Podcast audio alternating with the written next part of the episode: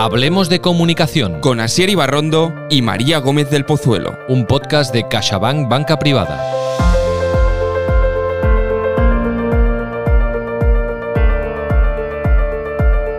Hola, soy María Gómez del Pozuelo, CEO de Gumenalia, una empresa de impacto social que nos dedicamos al desarrollo profesional y empoderamiento de las mujeres y ya hemos ayudado a más de 100.000 de ellas y con una red de casi ya medio millón. Soy madre de tres hijos, tía de 27 sobrinos y soy una padre victim. Y hoy será un placer hablar de comunicación con Asier Ibarrondo.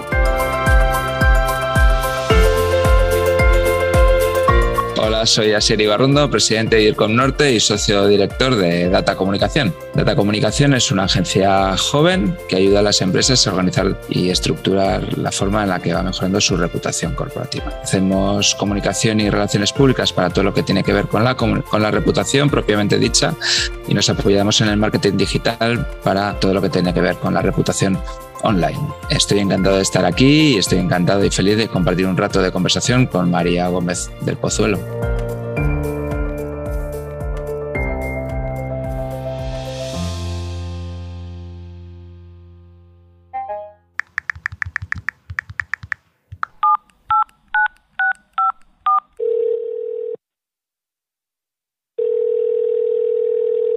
Hola Asier, ¿cómo estás? Un placer saludarte y tener esta conversación contigo. Estoy feliz de la vida de compartir un ratito contigo, María. Ya sabes, esto va a ser el ilustrador.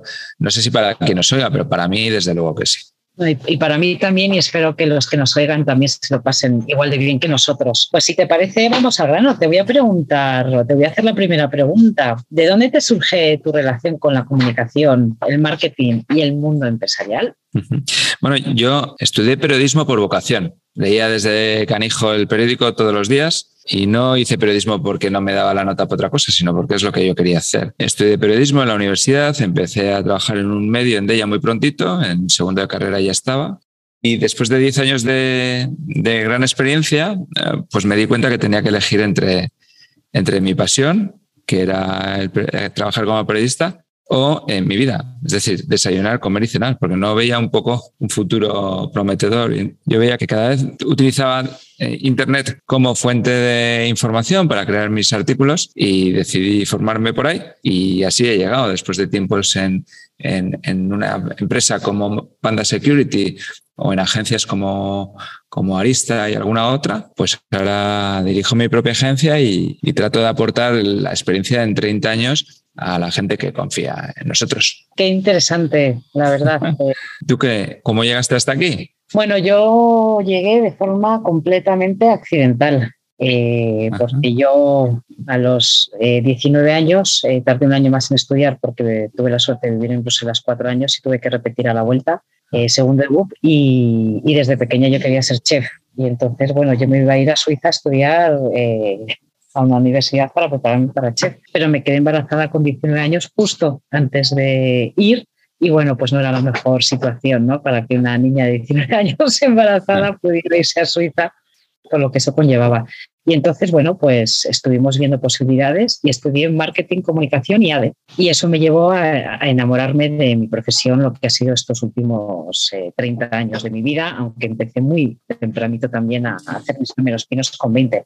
Y bueno, tuve tres factores muy chulos en mi vida. El primero, vivir en Bruselas cuatro años con 28 nacionalidades, idiomas, lo que te abre la mente. El segundo sería el 1999, el tema Internet. Me metí de lleno el primer máster, con lo cual eso cambió radicalmente también mi, mi vida y mi futuro profesional.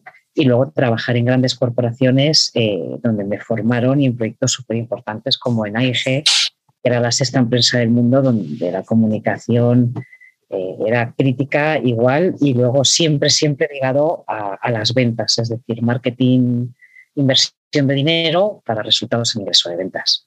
Una, una, pregunta tengo para ti, ya vamos a seguir un poco con la conversación. No sé cómo te está afectando en tu día a día y en la forma de, trabajar y en, el impacto que tienes en la gente que confía en ti todo este tema que nos está dando eh, de bruces en la cara, que son las famosas fake news. Yo no sé si, si, es un tema que está encima de tu mesa regularmente, si tú crees que la gente se informa lo suficiente como para saber distinguir lo que es falso y lo que es cierto. ¿Cómo ves pues todo sí, esto? sí, yo creo que nos afecta a todos. Eh, ahora veremos tu punto de vista, ¿no? Pero el mío me afecta en tres, en, en tres modalidades. Uno, en mi compañía, en Gugenalia, cada día, ¿no? Eh, otra con mis hijos y otra con mis padres, que son muy mayores y, y, se pueden creer todo. ¿no? Entonces, eh, en términos empresariales, este año ya se calcula que en el 2022 que el 50% de la, de la información que circula en redes es falsa.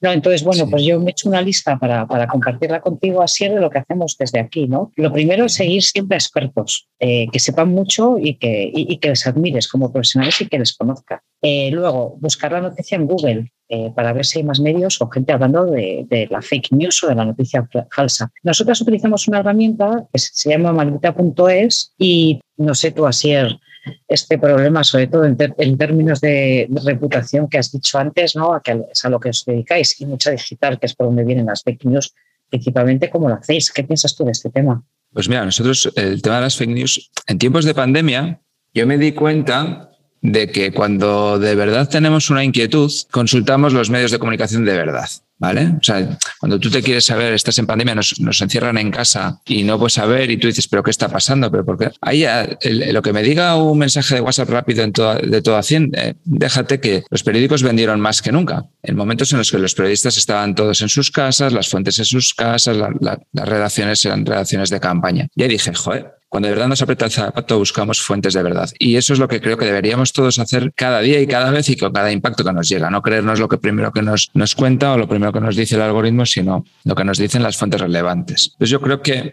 ese es el primer pensamiento. A nosotros nos afecta todo, todos los días. Cuando hacemos reputación, le decimos a los medios que la nueva tecnología, las nuevas tecnologías y los usos y las, los usos que hacen los usuarios de, de las nuevas opciones que tenemos cada día eh, suponen corporativamente un mundo lleno de oportunidades, nuevas oportunidades cada día, de expresarte, de hacerte oír, de llegar a tus puntos, de contarle a cada, a cada usuario lo que de verdad les interesa y no hablar a todo el mundo en un medio de comunicación masivo para, porque de esa masa está tu público objetivo.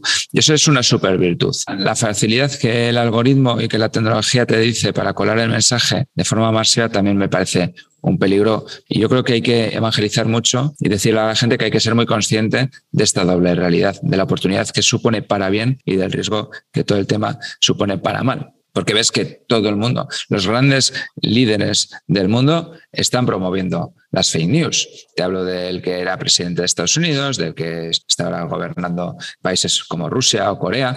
Hay mucha gente interesada en difundir mensajes aunque no sean ciertos. Y eso a mí me da mucho miedo y me parece que tenemos que estar muy atentos. Totalmente. Y en, y en el hilo de este tema, eh, que tú estás además eh, con todo este tema reputacional y lo, eh, en colación a lo que acabas de contar, ¿cómo crees que afectan las informaciones del día a día a la hora de tomar decisiones estratégicas? Y, y te pongo un ejemplo, ¿no? Un inversor de banca privada por ejemplo, es importante sí. que esté atento a las informaciones, tanto a nivel local como internacional, y que pueden afectar a sus inversiones. Absolutamente. Mira, una de las cosas que nosotros en Datamas hacemos es eh, monitorización y escucha activa, ¿vale? Saber qué se dice en entornos digitales y en entornos offline para llevar esa información al Consejo de Administración para que nuestros clientes puedan llevarlo arriba y conseguir que las decisiones de consejo se basen en lo que está diciendo, en los resultados de esa escucha, ¿vale? Yo creo que esa es un poco la función del DIRCOM. Es decir, el DIRCOM o la DIRCOM es la persona que vela por la reputación de una compañía. Y lo mismo que tiene que saber eh, colar los mensajes claves en momentos claves a los grupos de interés a través de los medios, a través de, de, comunicados internos o a través de cualquier método, también tiene que ser capaz de articular sistemas de escucha que le permitan saber lo que se está diciendo de una compañía y también saber lo que los grupos de interés de interés aspiran o desean de esa compañía. Para que esa información elevarla al Consejo y que el Consejo tome las decisiones que tenga que tomar en base a datos y en base a realidades y no en base a creencias o como se hacía antes a deseos de unos pocos. Bueno, en, nuestro caso está muy bien porque es muy complementario, ¿no? Yo al final hablo desde una marca, ¿no? Que es Movenalia y nosotros a nivel Consejo también, a nivel gobierno corporativo, las decisiones estratégicas las dividimos en espacio y tiempo, ¿no? En, en tres medidas. Uno, el corto, un año, otro en medio a dos años y otro largo a cinco años. Y todo está basado eh, en conocer la información para tomarlas, ¿no? Es decir, por ejemplo, en Gumenalia nos afectan para la toma de decisiones tres factores. Uno, la evolución de la información de los datos en igualdad en términos empresariales, va de, entidades que, como pueden ser un McKinsey, un Tom Reuters, un Comscore, o sea, entidades, como has dicho tú, que son expertas en, realizar informes e informarnos a todo, ¿no? Con, con, los mejores expertos del mundo. El INE, por ejemplo, también es una fuente pública muy buena. Luego, la evolución en organismos públicos y en empresas, el momento en el que estás, en el que están y en, hacia el que van. Y luego la evolución de la tecnología, porque al final somos un proyecto con base tecnológica. ¿Cómo está afectando la inteligencia artificial también para todo el tema de la comunicación, de marketing y de, las decisiones. Todo el tema del metaverso, que si quieres luego profundizamos un poco más, pero nosotros ya estamos trabajando en un proyecto muy profundo eh, y tenemos que comunicarlo porque queremos eh, también, eh, bueno, que uno de nuestros mensajes sea que somos una empresa que siempre está al día de lo que está ocurriendo y luego la aplicación de, de todo esto, con lo cual es crítico tener esta información muy relevante y luego de la mano, como has dicho tú muy bien, de fuentes muy fiables muy expertas y muy contrastadas. ¿no? Absolutamente. Pues mira, has dicho el metaverso, has hablado antes de que ya nos lo has introducido. Yo creo que la próxima delegación de data comunicación no va a estar en ningún sitio, va a estar en el metaverso. Me abre un mundo de posibilidades fantástico. Creo que todavía está en fase de pre, pre, pre, pre, pre beta, pero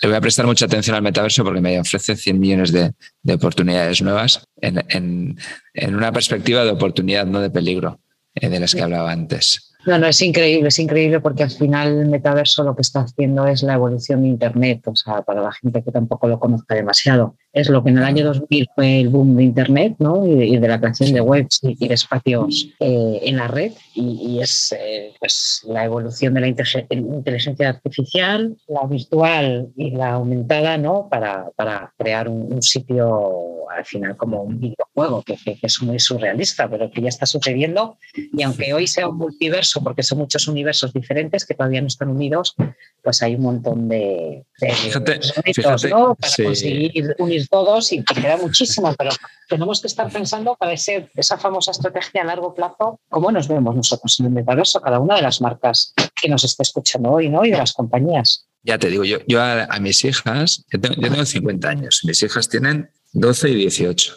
Y les digo, en, no lo sabéis, pero cuando jugáis al Candy Crush y a todas estas cosas, os estáis preparando para un mundo en el futuro, en el metaverso. Me dicen, tú ahí eres un flipado. Digo, pues yo ahora mismo soy un flipado, pero tú lo vas a ser dentro de poco, porque te estás metiendo en este mundo sin darte cuenta. Fíjate, ¿eh? con, con, esas edades eh, no lo terminan de ver, pero es que eh, van de cabeza. El ponerme unas gafas y, esta conversación que estoy atendiendo contigo, pues tener la sensación de que la estoy viviendo en persona sería fantástico, pero no solo eso. O sea, la posibilidad de, de que mi programador, mis diseñadores, mis gerentes de cuentas, cada uno estuviera en su lado, en su espacio del mundo y hablaran en su día a día en el idioma que quieran, pero cuando se meten conmigo en el metaverso, seamos capaces de, comunicarnos y de crear un proyecto juntos con la sensación de estar eh, físicamente juntos, eh, me parece ya de saque una posibilidad tremenda.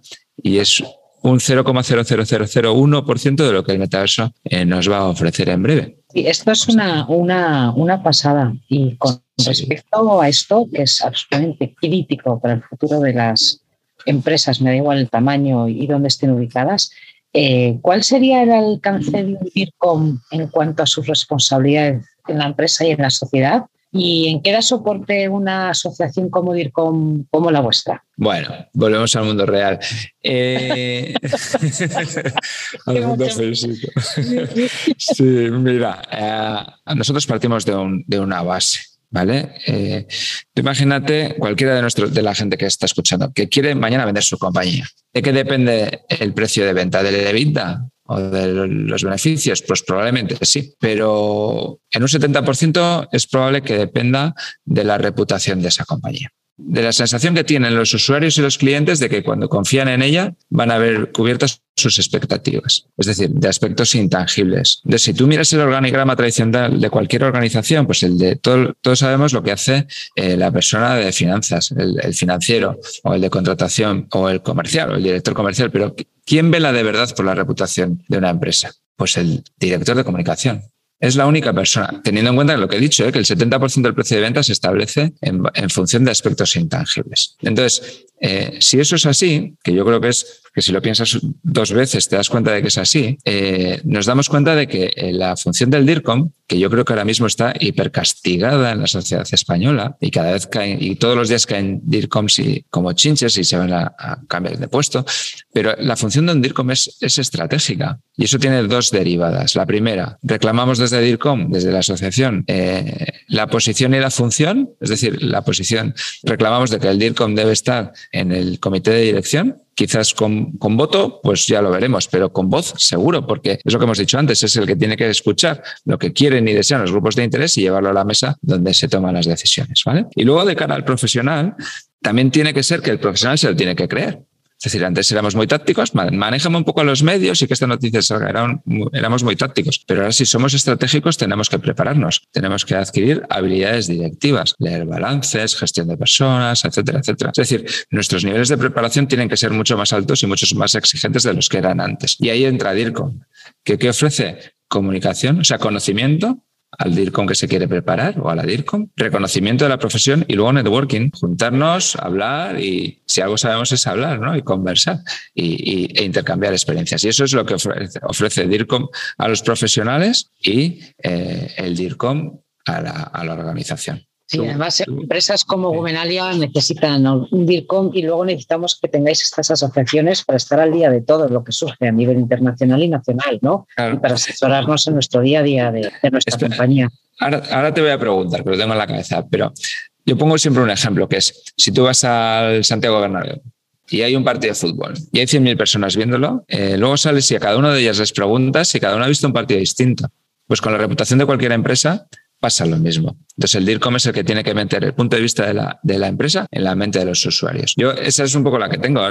No, sé cómo tenéis organizada en Webenalia esta función y, por, te iba a preguntar por qué crees que es interesante también para ti eh, tener un director de comunicación. Bueno, en nuestro caso, eh, en Webenalia, eh, el tener un DIRCOM y enfocar mucho en comunicación es crítico, es absolutamente estratégico, porque nuestro tema es la igualdad el feminismo, ¿no? Y es un tema trascendental porque además Humenalia es una empresa, es una empresa de impacto social y tiene que ser blanca y debe ser apolítica, porque el feminismo y la igualdad no tiene color, eh, no tiene raza, no tiene edad y es absolutamente transversal, ¿no? Y al final lo que están haciendo mucho los medios de comunicación es sacar el feminismo radical porque la definición de la RAE del feminismo es que hombres y mujeres tengamos las mismas oportunidades. fin, no tiene más asunto, ¿no? Y esto lo que está haciendo en determinados momentos es crear un huracán o, un tsunami donde hombres y mujeres tenemos que estar muy unidos para cambiar esto de manera conjunta. ¿no? Esta es nuestra visión en cuanto al modelo de comunicación que queremos transmitir en cada uno de los mensajes que hacemos. Yo creo que lo que hacéis es imprescindible para el desarrollo de la sociedad en la que vivimos. Y como tal, y, los hombres, no, si nos explican bien las cosas, yo creo que no tenemos por qué sentirnos en nada incómodos. Sí, estoy, muy de acuerdo contigo. Hemos hablado antes de la necesidad que tienen los medios de, en, ocasiones de tirar de temas de, amarillismo eh, o, del clickbait, de la maldición de la necesidad del click. Y quizá eso lleve encima, además de que seáis un tema eh, muy susceptible, de la igualdad, para hacer amarillismo o hacer causa política de ello, lo cual es un error de, bulto. Yo creo que eh, el hombre tiene que ser consciente de que la igualdad no es nada que defender, es, la parte lógica y se, tiene que sentir eh, cómodo en situaciones de igualdad.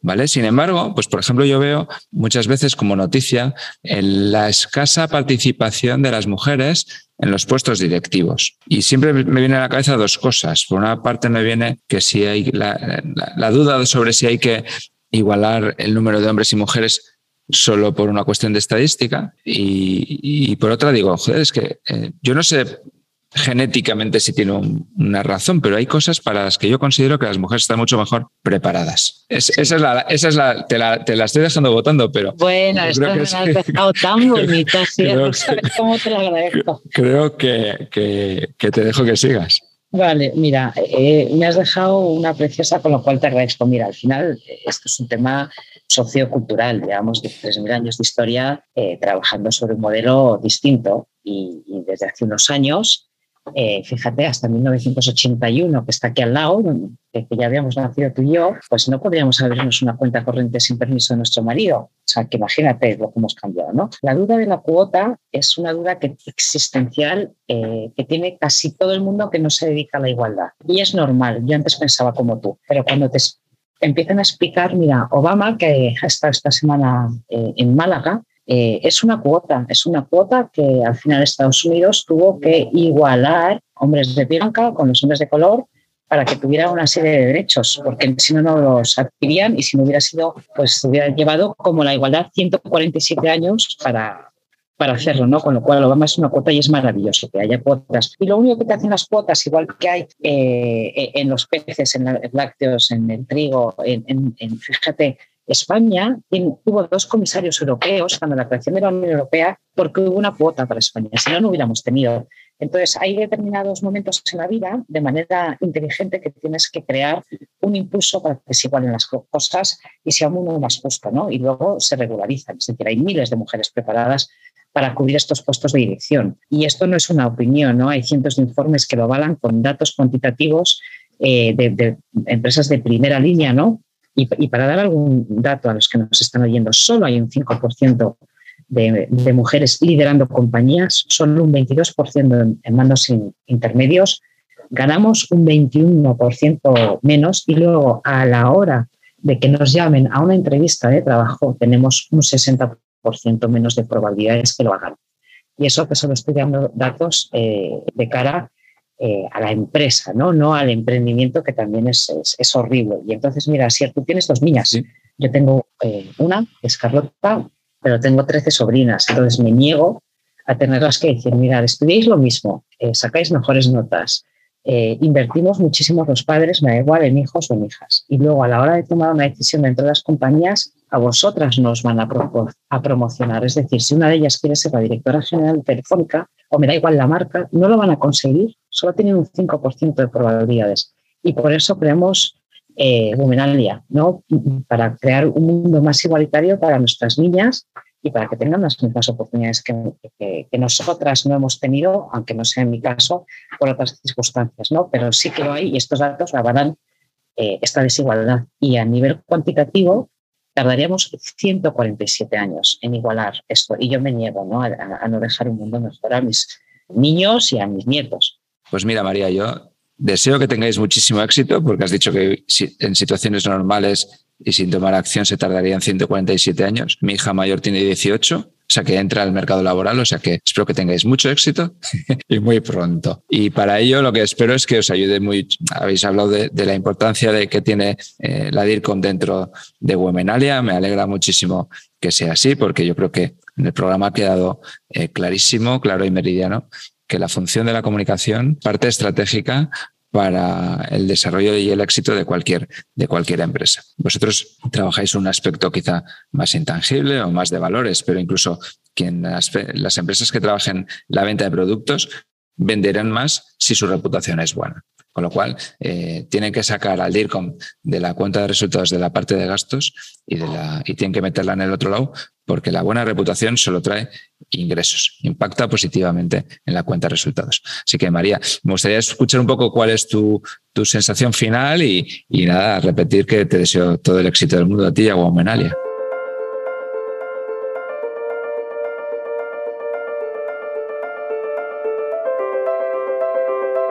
Pues muchísimas gracias por estas palabras tan cariñosas. Yo creo que es poner un DIRCOM en tu empresa, ¿no? que es una inversión, no es un gasto, porque afecta a dos cosas estratégicas de la compañía. Una es a cómo comunicamos nuestro propósito, que dé transparencia y coherencia y, que nos dé una reputación ¿no? y que nos ayude eh, a llevarlo a todo, a todos los mensajes pero es que el DIRCO nos tiene que llevar a los mensajes desde el teléfono, desde el WhatsApp, desde las presentaciones, la venta, está impregnado en todo, ¿no? Y luego que tiene un impacto increíble eh, ya eh, eh, en casi todas las empresas americanas, por lo menos, y, lo estamos teniendo en España, que ya tiene un impacto sobre el 25% de la valoración de la compañía, ¿no? La marca. ¿Cómo ven la marca? ¿Cómo ven esa reputación? Por lo cual creo que, la posición del DIRCOM y, vuestra posición como asociación es, es, una pasada y es absolutamente necesaria para el desarrollo y, y, y la buena marcha de las compañías. O sea, que qué bien que existís y que nos acompañáis en este viaje tan difícil que es el de la empresa.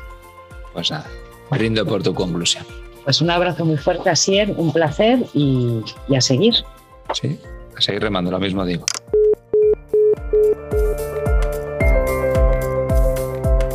Hablemos de Un podcast de CaixaBank Banca Privada.